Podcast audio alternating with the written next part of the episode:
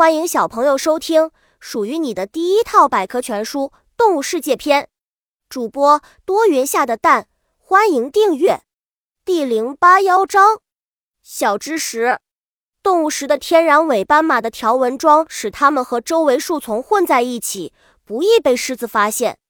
斑马的条纹也是它自身的保护色。鱼类的衣装，多数的鱼类都具有与周围环境一致的体色。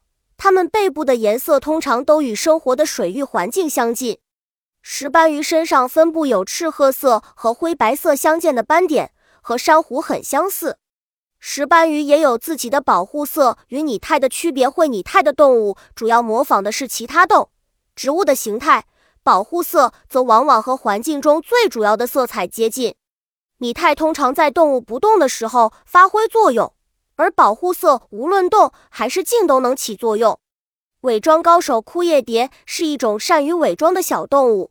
当它静止休息时，它的身形好像一片带柄的椭圆形大叶片，颜色与枯叶非常接近，并具有逼真的柱孔及霉斑。